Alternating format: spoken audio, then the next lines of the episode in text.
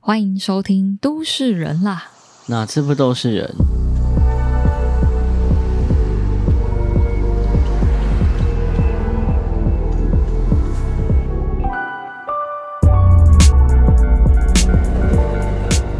我们上次去安藤的展，到处都是人。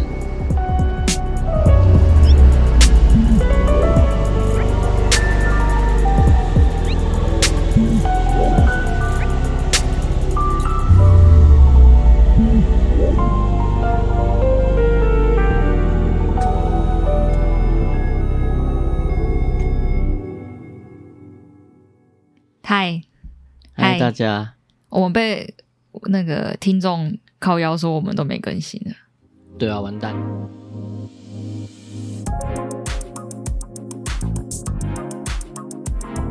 很久没录音呢、嗨，一超级久。我们多久没录音啊？两个月吧，没有啦，一个月啦， 差不多啊。差不多一个月，好惨。一个月没录没录音，就等于一个月没更了、欸，对啊，完蛋，惨。惨宝宝。 所以，我们这一集其实要来聊一下有点久以前也也快要结束的展， 对，就在在帮他，就是最后一波啊最，后一波。催一下。对，这集要聊那个安藤忠雄挑战展，不是挑战，安藤忠雄展。 哎、这名字取得也蛮，后来想想也蛮有他的风格的。对啊，就很直接，很有他的风格。对，就是很看起来很中二，但又有一点有热一血点直率，直接直球对决，就是很像漫画那种奇怪的标题，什么第九章挑战之类的。哦，战斗之类的，对对对，那类个字类似。放很大这样子。我们其实是蛮久，也没有蛮久之前，大概一一个多月前去看的吧。然后嗯现在算是剩剩倒数两个礼拜左右，嗯，大概是对啊，剩你两个礼拜，所以大家可以赶快去看。蛮推荐的啊。诶，还没去听、还没去看的人可以先 听。就会这集我们会用一个比较特别的方式聊安藤这个人，会爆雷吗？呃，会，诶，可不会能吧？ 这个有什么好爆雷 的吗？就有人说哦，我想要不认识安藤的状况下，第一 屁次啦去认识他，你要花四百块去认识安藤，美拜啊， 就看电影的概念没有啦。然后或者是看完可以听我们讲一下，就是说多把这个人设多补充起来。嗯，我们今天就是会用就是安藤讲过的话，或是书上描述他的话来聊安藤这个人，就没有要从他什么生平聊起啊，也没有任何就是很直观的脉络，其就实随我意们好聊像。之前也有提过，就在介绍这个展的时候，在新闻快报的时候就稍微介绍一下这个人，对，所以大家可以回去听那一集。 我发现安藤好像是我们台湾人最熟知的获得普利兹克奖的建筑师，我原本没有这样觉得，然后我今天在上就那是了吧？啊，不然你还有认识哪些获得普利兹克奖的建筑师？ 我其实讲不出来。讲一个，快点！嗯，皮蛋豆腐。哦，皮亚豆腐叫什么？对啊，你看，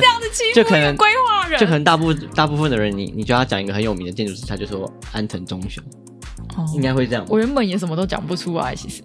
我原本可能会讲那个黄生远，哦，好玩，那那等很那 local 那就先等黄生远获得普利兹克奖 好了， 可以吧？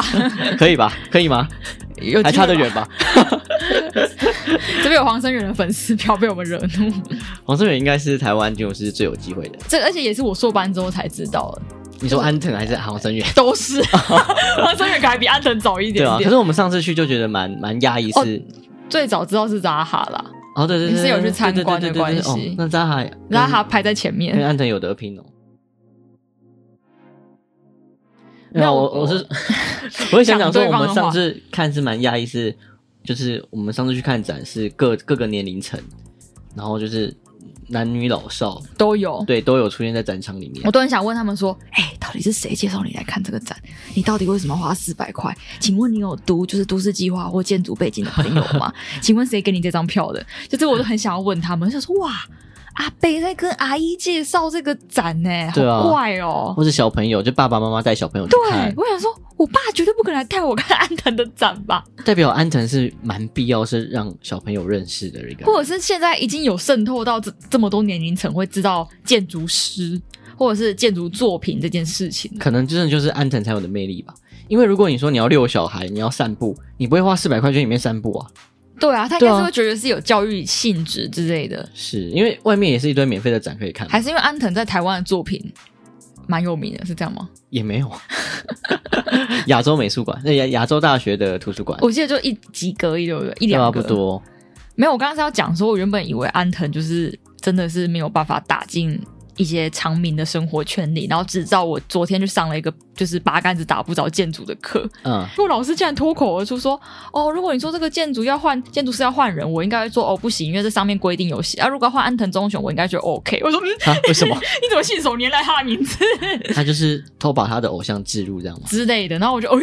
然后我就吓到，想说：“ 哦，原来大家都知道安藤呢、蛮神奇的。”真的很有名，好厉害哦！算是在现场有感受到他那个有名的气氛的感觉，就是大家好像真的是有来朝圣。嗯，而且因为现场真的很多人，然后大家好像都可以找到一个适合自己看展的方式，就不一定你要看那些施工图、那些细部看很久你。可以看影片，对，，你可以看影片、看模型，大家都可以在里面嗯找到一些就是觉得有趣的、有趣的事情这样。或者是在就是光之教堂里面拍照打卡也 OK。嗯，对，哎、哦那边可以拍照吗？光之教堂里面可啊，以吧、可以啊，他都可以拍照都。可以拍照，对不对？你不是有拍吗？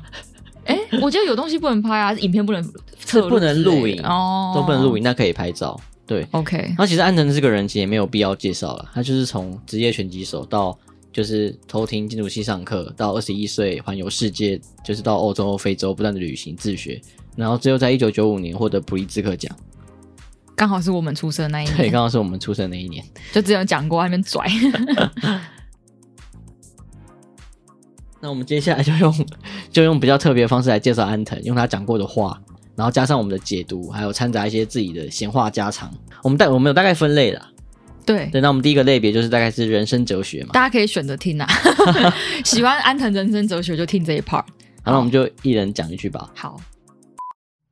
有自由，人才真正叫活着。有钱并不是人活着的证明。那其实这句话基本上是来自科比一的人生哲学。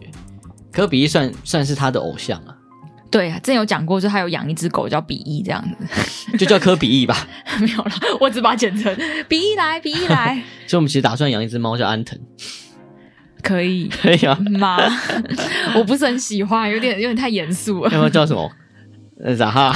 哎、蛮蛮帅的欸。哈哈，来，然后如果是女生的话，就叫就叫扎哈好了。好像没办法耶，要不然女生要叫什么？妹岛合适？啊阿妹阿妹 妹岛，其实都可以叫的很可爱啊，你也可以叫腾 腾，小安，小安来，不行啊！安藤打拳击的，不能不能叫这么可爱。可以养一只很凶的狗啊，嗯战斗犬。什么哈士奇？哈士奇看起来没有你凶啊，哦，搞不要不好然吉哪一娃娃种？是最凶的。 吉娃娃，好恶，好恶。哎、欸，那那只啊，那只是科比是什么狗啊？是中小型犬，但我、哦我我不太知道它是它是什么狗、 欸。我们刚刚讲那句话，其实基本上是蛮合理的嘛，因为你你有有自由才能叫活着，这个就是很正确嘛，很正确吧，很正确吧？很正确吧对吧？有钱不并不能是人活着证明啊，你很你说你要很正确，应该是很政治正确就很，政治正确，就是我们听到大家都觉得好像是在说大话，就是国小的时候，老师就会在那个作文题目对对说，哎、对最后对面可以加这一段哦，就是人不是一定要有 钱，要这样但写才会高但分。不一样的是，因为安藤确实一路就是这样实践而来的，所以当他讲出这样的话的话，你不会觉得很像说大话，或是只是很政治正确而已。你可以某种程度，你可以知道这就是他的信仰啦。嗯，对，因为他也是把他就是去做职业拳击手的钱全部拿来旅行嘛，然后旅行就是为了要自学。嗯，对对对，他也是觉得资本主义完全就资本主义这件事他，他也是心有戚戚焉呐、他就是觉得这件事情不能干预他活着的原因。就是他要自由的创作，然后没有办法让这些钱这种世俗的东西影响他的理念。好，接下来可能会有很多类似这种差不多的话啦， 都是他他就是想讲这一种很热血，然后很对对很对很正确的感觉的话，就是如果有兴趣写作文的朋友， 这些你现在这些话就是 hashtag 起来，然后就是之后写在最后一段。过去的日本人非常贫穷，但人们的内心很富裕。现在经济上富裕，但内心非常贫穷。这感觉台湾也是一样的状况，你说我们以前也是过着比较穷困、资源有限的，对，但内心可能都有一直某种程度的满足。但现在因为你太多就是资讯跟就是资源，嗯，然后你却没办法就是好好珍惜这些东西的感觉。我们下一句要讲其实蛮像的。好，那我们直接接下一句。在我看来，人心是很难居住在这个数字时代当中。我想建造的场所是那种让人人心居住、扎根的地方，现在你设计的东西，你服务的人群正生活在数字时代当中。何谓数字时代呢？数字时代基本上就是指，因为我们信号是以一跟零去组成的嘛，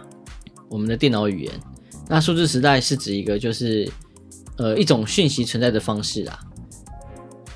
所以其实讲应该有点像是资讯爆炸之后，就是我们好像所有东西都可以把它变成一个资讯的码那种感觉。对对对对，就是这些这些东西就是越来越越来越多，因为数字数字时代也正正间发展到数据时代。也有资料显示说，从一九八六年到二零零七年的时候，全球的讯息量大概是复合增长率大概是二十三趴，这什么意思啊？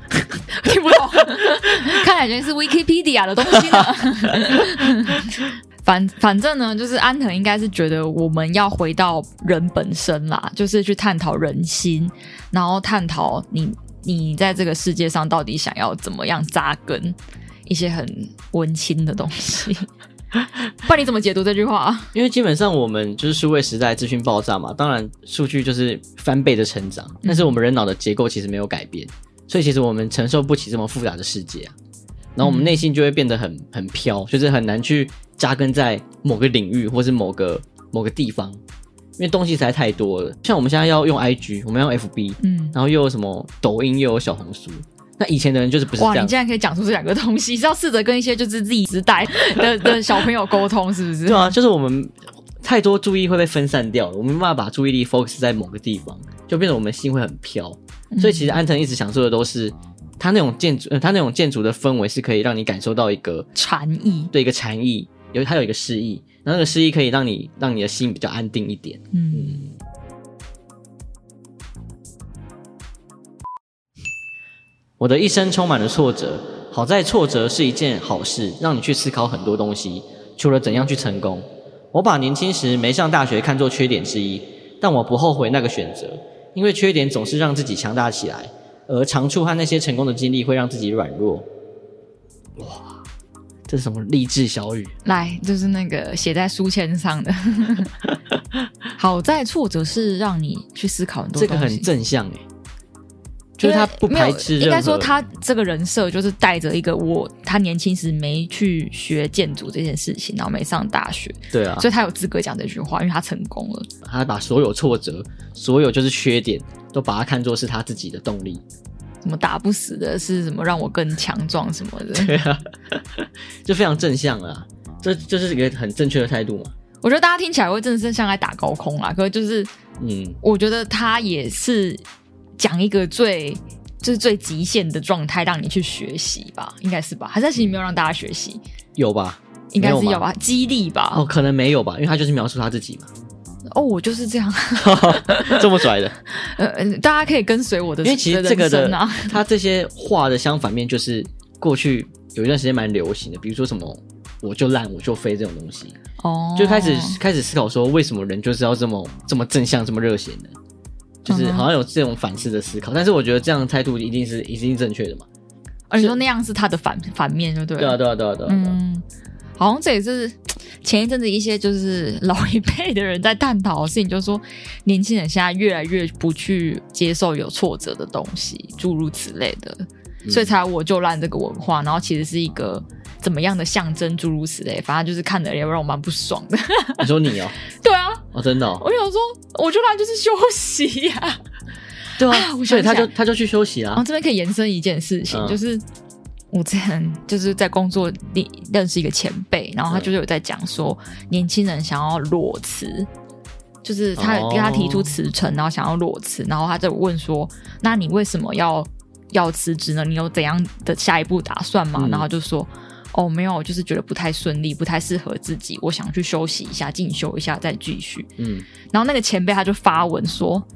没有，我听到说非常惊讶，因为我人生没有休息这件事情。从我十八岁以来，为了要实现我某一个梦想，我就不断的想说，我每一天要怎么充实自己，要怎么利用嗯每一天的时间。我从来没有想过休息会是我人生的一个选 项。这谁发文的啊？就不要叫你问了吧。我忘记了，好像我有为了印这件象事情发文啦，因为我有点不太开心。哦，就说为什么不能休息，对不对？对，why？你就告告诉我为何？那是你，哦你那是你的决定嘛？对，那是你的决定，你干嘛要把这个人生态度贯彻到每一个你的员工都要忠实但他应该只是一个很讶异吧？他因为他知可是道我觉得连他压抑我都不爽，因为不可能，就像你今天有一个人说我就烂我就飞，那安藤一定很讶异啊， 哦，你说就是纯对粹啊价值观不价值观符不一。样，对啊，但我觉得嗯他压抑让我觉得他不够包容，就是这世界上本来就有很多选择，就是像你就像你讶异他会发出这样的言论一样，我哦、好啦，也是这样讲，也只是他他就是公开发出来了，对，而且他是一个我觉得算是蛮有名的人，然后算是嗯应该要有气度去接受这件事情，跟感觉他讲出来就是不要让别人有气度去接受年轻人的感觉，就是让你说哦，现在年轻人的态度就是这样，我实在没有办法认同那种感觉。他应该就是不认同吧，啊想就是觉得这样的态度才是对的，嗯，所以我才觉得说，就是如果真的是遇到挫折，当然是会是成帮助你成长，但不要去让自己一直挫败下去，然后就是连休息的机会都没有，这样应该就是累死自己而已。所以你蛮支持我就烂，没有可以就是烂一阵子，适度的烂一下， 那烂到什么时候才才能不烂？就是不能一直烂，要让自己有弹性啊。但安藤这样就是太太多了，我觉得 too much，但是可 以可以贴在床头，就提醒自己不要每天都烂这 样。好，所以人生观的部分大概到这里。大家就知道我们两个人生观不太一样， 所以你刚刚是认同是不是？认同什么？安藤这句话，我认同啊，但就是打高空啊！就是你要打，怎么很热血的去实践这个认同？应该说我不认同我就烂。哦，我也没有多认同，我就是一认同一半。我我认同我偷我就烂，就是如果他只是一个自嘲的话，他讲完之后他还是回过头就还是拼了之类的。哦但，如果他今天就是真的我就烂，他就烂，他就就烂到到底了，这样对，可能不是到底吧，就是就烂了一阵子，那就是会 n o k 对啊，我就觉得好像不太对，哦就是还是有对错啊，我我是这样觉得。 ，OK，好了，我们人生哲学的最后一句，自从年轻练拳击的时候，我就一直把体重控制在六十三公斤。我我曾说，如果不能维持这个体重，我就不是自己了。啊，这句话可能不是他自己讲的，是他就是访谈的时候说的，然后别人跟别人帮他转述这样子。那之前之前我们有在节目提提到过啊，就是因为我也是六十三公斤嘛，所以你现在跟安藤是同一个分灵体。但其实我的六十三公斤就是不一定是我最适合的体重。嗯，那我不知道他的是不是，因为我好像一直查安藤的身高，但是查不到，哦，是但哦，我查不到安藤身高、欸、然后这么名的有名的人还查不到身高，对啊，然后有很多资料都是写一百五十，但我觉得不可能、太啊，低了吧？ 不可能呢、啊。就我看到两三个资料是一百五150十，一百五十六三公斤的话偏胖哎、偏胖，但是我看影片或照片看起来不像一不百五哦算啊，而且这样应该也不能练拳，哎、拳击不可以一啊定，可以拳击可能需要一些吨位。对啊，我觉得他大概是一六五到一七零，应该跟我差不多，顶多顶多一七零一七五内。 OK，所以你是就是他分灵体。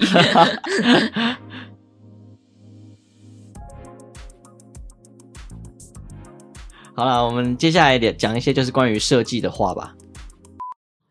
科比意是靠不断的摧毁又重建自己的建筑思想来获得进步的，像是一种抵抗式的创新，要逆流而上，不要总是顺着潮流而动。什么摧毁自己又重建，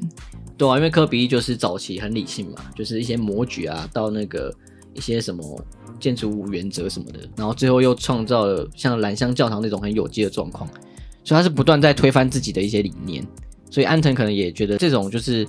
做设计的思思思辨的过程，应该是蛮值得学习的。就你一定会去否定前一段的自己，对然后从从否定之后，你又可以得到一个新的见解。纵使就是否定自己是很痛苦的一件事情，但人就是这样子的，对啊，这就是一个进步的过程嘛，是吧？是吧？是成长的一部分。但是如果你始终如一的话，好像 就没有办法太突破。除非你已经真的很厉害到你能够始终如一了。 对，就是可能到一个程，因为像是历史老师就会说，几乎都是可能想要反前一个，或嗯者对是对前一对个对再去延伸新的意思。所以你看，这历史这样子洪流下来，就是我们就会看到不断的变化。你有一个这样的想法之后，一定会有另外一个人另外一群人否定你。就像你可能原本是很推崇后来的机动车至上的一个都市的进步的象征，然后下一个阶段大家就开始盖天桥，在下一个阶段大家就开始拆天桥，嗯，好像都是这样子，所以台湾才会一直进步， 安藤才会一直进步。很好。需要思考如何设计的哲学，如果你不考虑你为什么去设计这栋建筑，建筑就会输给过去和合理性。比如北海道的大佛，看起来经济和合理上一点优势都没有，但我们想去建造观赏、体验、感受。拒绝要一起念是不是？里面就好。一起念好像要合唱，拒绝无条件的迎合社会需求，而是要追寻真正的问题，读读懂其本质。啊这两个大概就是设计课可能会听到类似的话，对，本质啦。然后什么就要去思考为什么你要哲做这学种建？筑。对，对，就是设计的哲学，而不只是合理性，还是过还有过去的经验而已。这样，各位在做毕业设计的朋友们， 这句话是不是提醒了你要重新打掉重练的呢？毕业设计一定是这样的啦，大家一定会这样做。 哎，这个提到北海道大佛，应该听众们都知道我们在讲什么吧？因为其实这个案子就是真的经济跟合理性上都超不合理的。对完全没有优势，就是你何必一个好好的佛在那边，你何必要建一座山把把它它埋盖起起来？ 对，Why？What's going on？但他就是有他想讲的话嘛。其实每一个设计者跟你说，应该都会有他的一套道理，但是他能不能说服你，就是他的厉害了。对啊，他能不能说服业主，就是他的厉害了嘛。然后因为其实我我们去看展，我们还有他有就是展这这个大佛这个建筑嘛。大佛这个普拉 斯，然后因为其实之前看这个案例的时候都觉得，就真的有必要吗？虽然就是那个效果很好，但如果它是纸上建筑的话，那一百分。但它今天需要盖出来的东西，就觉得很夸张。就一来是觉得说啊，那个那个禅寺的主人会不会觉得被送，就是赶你把我的佛埋起来？不会啊，业主就答应了。是啊，但是他可能会会嗯，对啊，一定会有很多质疑，但是安藤就是厉害在这里嘛，他能够用他最最具创意的手法去说服业主嘛。对然后那时候因为展场他也有就是这个建筑的影片，然后旁边有提供卫生纸，没有，因为那时候是我就是看 看到这个影片，然后他后面是有指导那一块嘛，然后指导那一块它是有背景音乐的，直岛就是日本的一个小岛对，就是一个很大的计划群。岛这样。对，然后那个影片的那时候那个影片的配乐刚好配到 就是哦，是这个原因哦。对啊，它刚好配到就是这个大佛这栋建筑的影片的整个氛围。然后你就需要卫生纸擦眼泪。没有，然后他他他就刚好配到那个重点音乐的时候，对，他突然就是从下面往上拍拍那个大佛，然后大佛整个光就亮了，就真的很像佛光普照。然后那时候我就有点眼光泛泪，那时候我才想说，对啊，为什么不这样做？就就是要这样做啊，没有别的选择，就是这样做才对啊。各位中泰美术馆的背后工作人员们，旁边要放卫生纸啊，因为你搭那个配乐，大家都会哭。可能那刚好是那个配乐有搭上，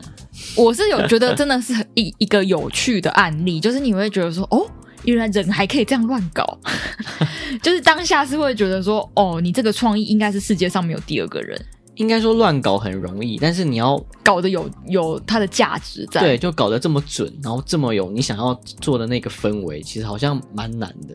这个就是呃各位要说屁话，但是你要说的说服的老师，然后说服的业主，这样其实就是最厉害的了，因为这个东西没有对错啊，一定没有百分之百最节省又好看的设计。对对对，然后我们刚刚有提到一句是说要追寻真正的问题，是试图读懂其本质。那其实本质这个东西，就是念设计的时候，大家一定也很常听到嘛。嗯，到底什么是事物的本质，什么是问题的本质？那本质到底是什么？对，对，然后这件事情其实就是安藤的建筑也是都有在追求这样的东西。像是它有一个案例是一个长屋基住级的长屋，嗯，这大家大家大家应该也都知道啊，就是安藤在这个案子思考就是生活的怎本么质。叫大家都有可以介绍一下啦，一家人要住的房子，一句话了， 然后就这样，他就是一家人要住的我 房没子。说错 吧？没说错啊，你说一个废话。然后加上他就是想要让这些家人感受到自然，所以他就是让他很冷，然后让他很热，就是会走走过一个没有任何封闭的空间，一个户外空间，你才没办法到达你的你的房间之类的。， 对，就是它有个中庭，然后中庭是好了隔我讲开得了很差 隔开了居室跟厕所，所以你要去上厕所，你就要经过那个中庭。就是连盖被吸啊，不光哎，对软盖被吸啊。然后那个中庭是户外，嘿，就是可能也会下雨啊、下雪，你都得经过。对，然后那个案子它可能就比较多是思考生活的本质嘛，就是生活本质包括生活跟自然关系，或是包括都市跟住宅的关系，就他在思考这件事情的哲学，才有办法做出这样的作品。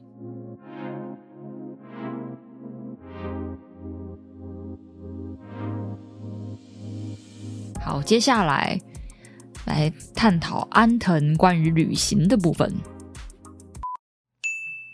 当一个人孤独的时候，最能看清自己，并且最适合思索问题。旅行并不只是单一的身体移动，而是为了自立去自我发现的过程。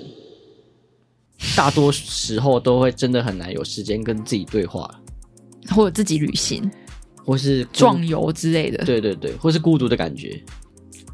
所以他是很很支持这件事情的。嗯，他就是把孤独把它定义成一个，好像不是说孤独的定义，好像就不是说你只有一个人，或是没有人跟你在一起，任何负面的状态。他好像把它把它定义成一个，就是孤独好好跟自己相处，对孤独可能是你跟自己相处的一个一个时间这样子。所以其实这个状态是很特别的，他可以跟自己对话嘛。然后用旅行来实践这件事情。因为你去上班或你去念书都不太可能是自己一个人，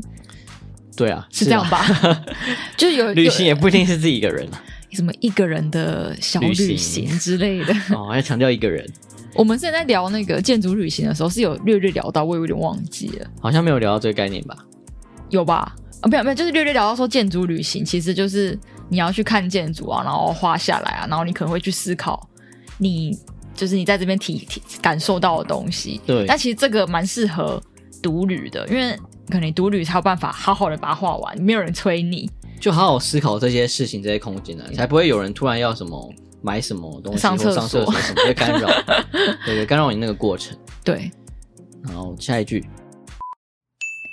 在我决心要成为建筑师之后，无论如何都想亲自去体验帕特帕特农神庙，因为它实现了建筑即是成就一个完整的世界。理性的几何学当中所能表达出最纯粹的形貌，就是帕特农神庙。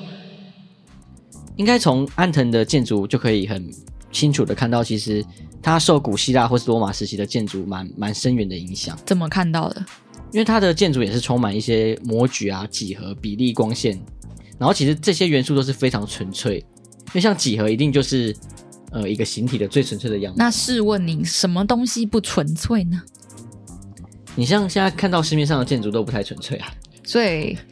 清水混凝土是纯粹吗？是纯粹，因为他他有提到说他想要做一个就是很好取得的材料，然后不做太多修所以就饰是，立面花不拉几的，然后贴一堆瓷砖就不纯粹。对啊，就不纯粹啊，哦，对啊。然后其实像几何或是模具这种东西，你在以前的古希腊或罗马时期的建筑也很常出现。然后几何这几何学这个事情更是在西元前就有的概念嘛，嗯因为这个东西更能接近万物的本质，因为万物的本质就是宇宙，就是自然，然后自然其实会连接到数学，然后数学基本上圆形或正方形或三角形都是一个数学下的产物。嗯，所以其实这种东西蛮接近整个宇宙的最初始的那个状态。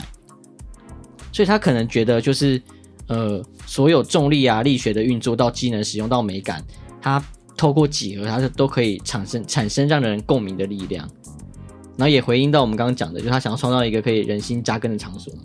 所以这些几何的形体，它更容易让人去安定下来的感觉，这样。他成哦决心成为建筑师后，就想要去看这个建筑。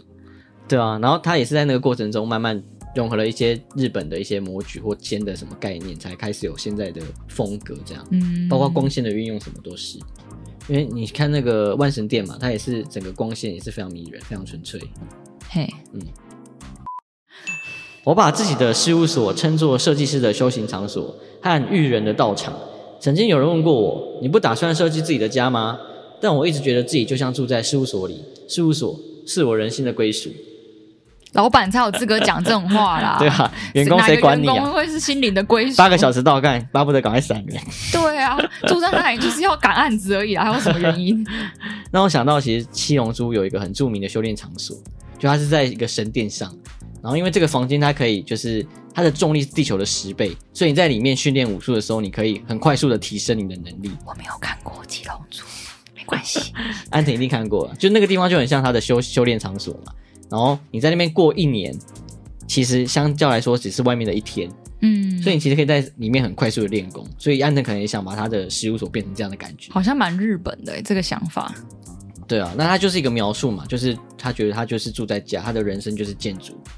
然后建筑就是人生之类的。这好像跟我们上一集聊到的东西有一点像，对对是对工作、生活还有整个人生都弄在一起了。嗯。那我们就用一句最经典的他的话来总结我们一些他的话之后的结论：人要活着，就要揣摩着想象力活下去，自由的活下去。自由和挑战是我坚持一生的主题。坚持一生，我规世人的主 题。哦，讲台语没 歹。主游 and and 嘞， and 什么为什么突然台语建议 fighting 啊，反正就是自由挑战嘛，就是他坚持一生的主题。然后他觉得就是人就要揣摩着想象力活下去，这也这也可以显示就是他不受任何比如说资本主义的的的因为限制嘛想象力是最自由的啊、你不管在哪个世界，你都可以用想象力来满足自己。然后也显示就是我们刚刚提的，他就是一个就是一个很热血的人，就是各种事情就想挑战，然后各种缺点都觉得是动力这样子。两个名词来形容安藤的话，就是自由和挑战。好像有点就是像你讲的打高空说大话，嗯，但其实你认识安藤或看过他的作品的时候，你就觉得这两个字不只是不只是想要讲而已，就他就是做到的事情嘛。你知道那个，我突然想到有一集台通他们在聊说，如果自己开了一间公司，你的社训要什么？嗯，这个就是安藤的社训啊，他的他的事务所社训就是自由跟挑战呢、可以这么空泛哦，可以吧？哦 可以哦，可以啊。他本那来他本来想说是什么什么那应该问说快乐之类的， 哦，这样子很废话哎。那你应该问说有哪个事务所不能用自由和挑战当做社训嘛？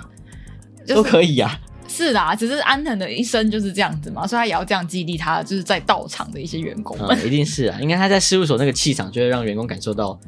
就是整个整个事务所就是追求思想的自由跟挑战这件事情。嗯，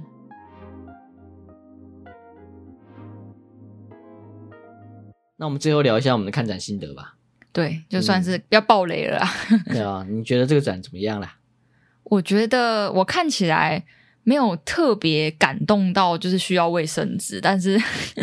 我觉得算是。如果以展览的方式跟整个场景来看的话，我觉得还不错，就是看起来算很顺畅，只是人太多，因为我们那天是礼拜六下午，实在是嗯人尖真的蛮峰时多的段。短，就是有时候有点不耐，就是前面人还要看很久，然后你就要等他看完。但整个都觉得说，好像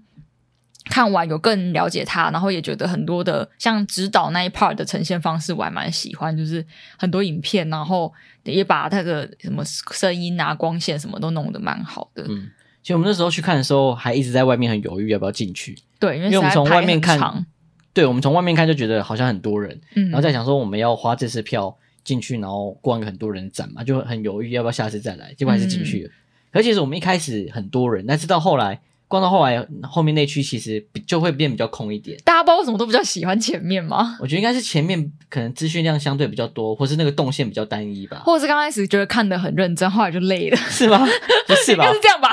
因为后面的动线其实是可以就是散开的、啊，嗯但前面也就是一条线，你得而且可排能着大家可能会想去看光之教堂的嗯还原模型嘛，所以就会还原模型也不是还原建筑，所以大家可能会在前面那边花蛮多时间的。其实整个展览算是蛮丰富的，因为它其实有有手稿嘛，就它它的它从草图到模型对，到一些施工图、施细工部图都有，对对对，所以不管你是不是建筑专业的，或是你只想去看模型、看一些有趣影的片手稿、影片，嗯你都可以在这个展览中找到你想要看的东西。对对，这可能也是回应到我们前面讲说，就是我们去展览，就是各种男女老少都有出现在那里嘛。我觉得那个大佛就已经算是男女老少都看得懂的案对啊例，了。包括就是那个光之教堂也是啊，嗯，就是那个东西，大家一进去，那个体验就是最直接的嘛，你不用去了解任何建筑的东西，对对对光。那个东西体验，你就看知道到光之教堂，你就会知道它是教堂，除非你不知道十字架是什么。对，你就知道暗城的建筑就是这么回事。 对，对对对，啊然后包括他一进去之后有那个他的摄影的照片，嗯，对他也是另一种欣赏的角度嘛，你就不一定要了解建筑，你可能喜欢摄影，你喜欢一些光影，你也可以去体会那些事情。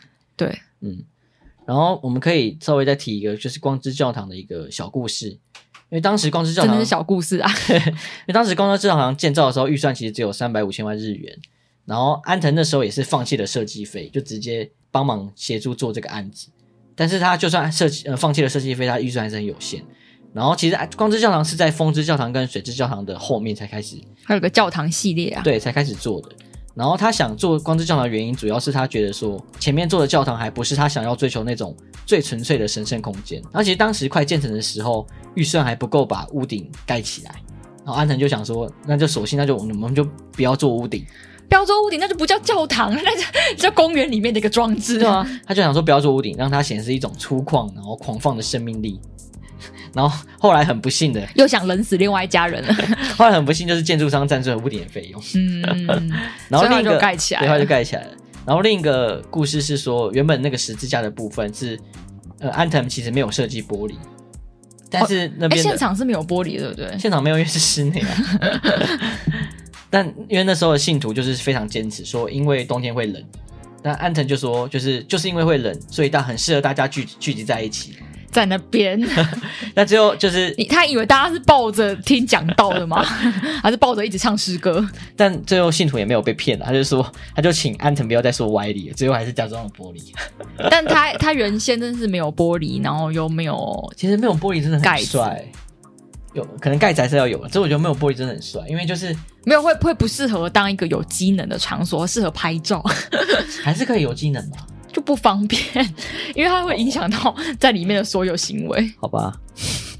怎样也帮他帮他讲话很。可惜。好了，那大概就是我们这一集把安藤的一些人生观跟他的一些理念跟大家分享。对，然后如果、因为我们这集就是随意聊嘛，那如果想听就是策展人怎么去描述整个展场的话，可以去听建筑家的 podcast，请左转建筑家，对他有请那个呃中泰那边的策展人，就是一起来聊。那可以想了解可以去前面听，对，我们可以当你先听，先了解一点点，然后你要更深入的话再聊，再去听他们的。对，那总归来讲说这个展的价钱还是有点 贵对，还是四四百块，还是应该可以看两个小展。 啊，对台北人来说应该还好。对，但蛮还值得花啦。我觉得，如果你有钱月底有钱的话，月底怎么会有钱？好了，这集聊到这边，我是慧维。我是逍遥，大家拜拜拜拜